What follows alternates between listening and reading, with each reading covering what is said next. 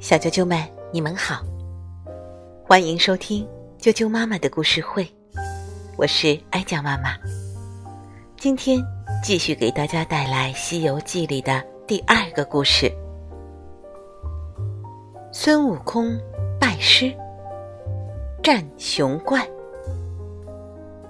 首先，为大家介绍一下本集登场人物——观音菩萨。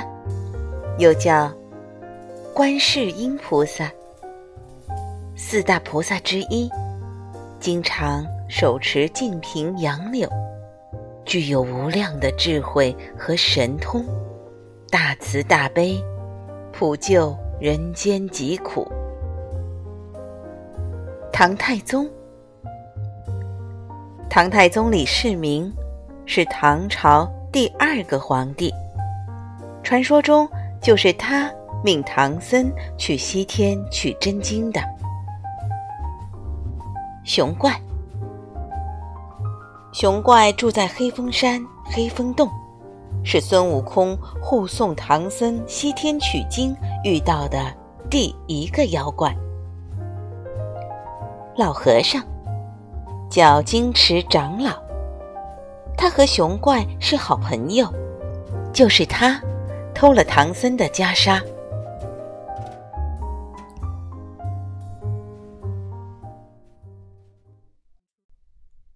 孙悟空被压在五行山下整整五百年。这天，观音菩萨对他说：“大唐高僧玄奘要去西天取经，我让他救你出去。”你做他的徒弟，保护他，怎么样？孙悟空高兴地答应了。唐朝皇帝唐太宗命玄奘去西天取经，亲自为他送行。唐太宗还赐玄奘姓唐，所以后来大家都叫他唐玄奘。唐僧离开都城长安，来到五行山下。悟空见了，忙招手大叫：“师傅，快救我出去！”唐僧苦着脸说：“我两手空空，这这么大一座山，我怎么救啊？”孙悟空说：“师傅，快揭掉山上的金字贴！”我有办法出来。唐僧取下金字贴，孙悟空大叫：“师傅，快后退！我要出来了！”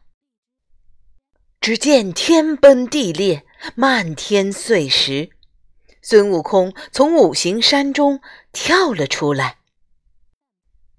孙悟空跪地拜师，连连给师傅磕头道谢。唐僧问他：“你叫什么名字？”他赶紧回答：“我叫孙悟空。”然后接过唐僧的行李，和师傅一起踏上了西行之路。师徒二人走着走着，忽然从草丛中窜出一只大老虎。唐僧大惊失色。孙悟空不慌不忙，抡起金箍棒，一下打死了老虎。孙悟空保护师傅，继续赶路。这时，路边跳出六个强盗。孙悟空掏出金箍棒，一眨眼功夫就把强盗全打死了。唐僧责怪孙悟空：“阿弥陀佛。”悟空，你怎么能打死他们呢？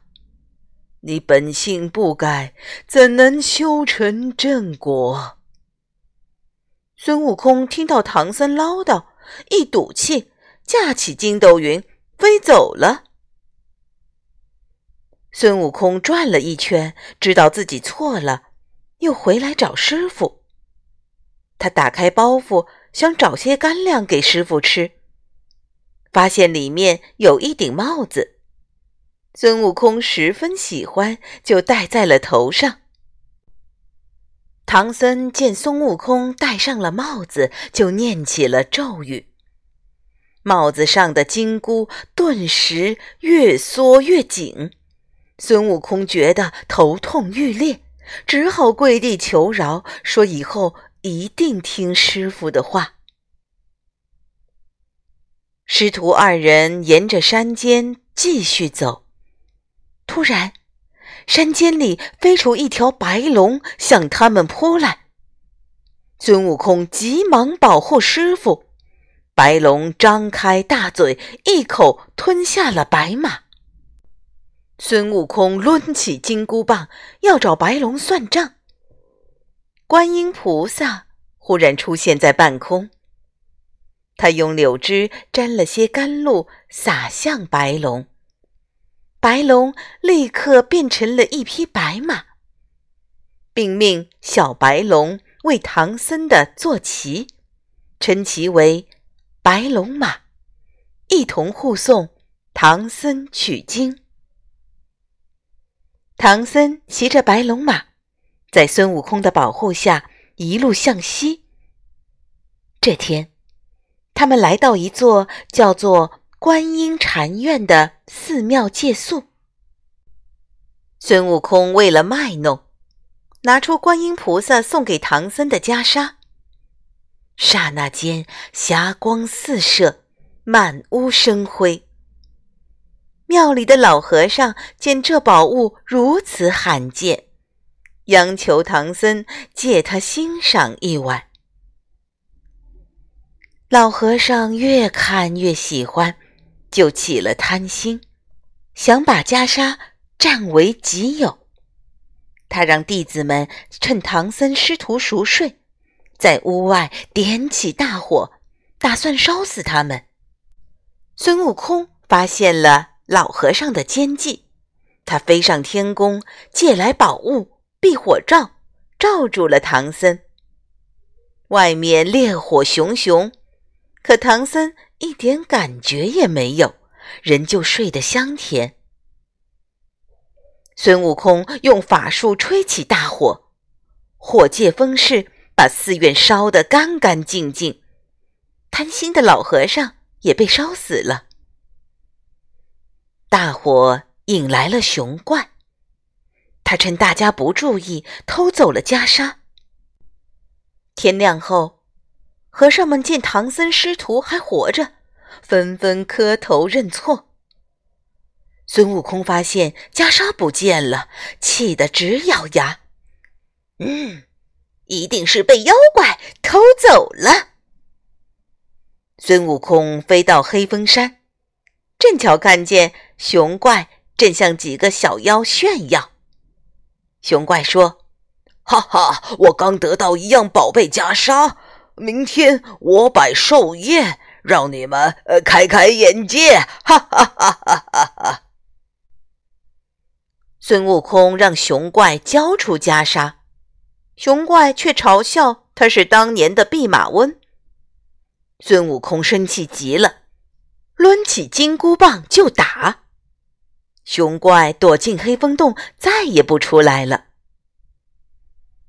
孙悟空没有办法。只好去请观音菩萨帮忙。观音菩萨责怪孙悟空不该卖弄，然后驾着祥云和他一起赶往黑风山。路上，孙悟空看见狼精捧着仙丹去给熊怪祝寿，他灵机一动，一棒打死了狼精。让观音菩萨变成狼精的模样，自己则变成了一粒仙丹。假狼精把仙丹献给熊怪，熊怪一口就吞了下去。孙悟空在熊怪肚子里又蹦又跳，熊怪疼得满地打滚，只好跪地求饶，乖乖交出了袈裟。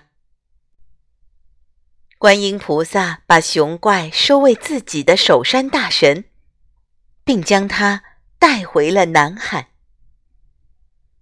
唐僧收好袈裟，和孙悟空又踏上了取经之路。小啾啾们，今天的故事就讲到这儿了。明天请继续收听《西游记》的第三个故事。明天见。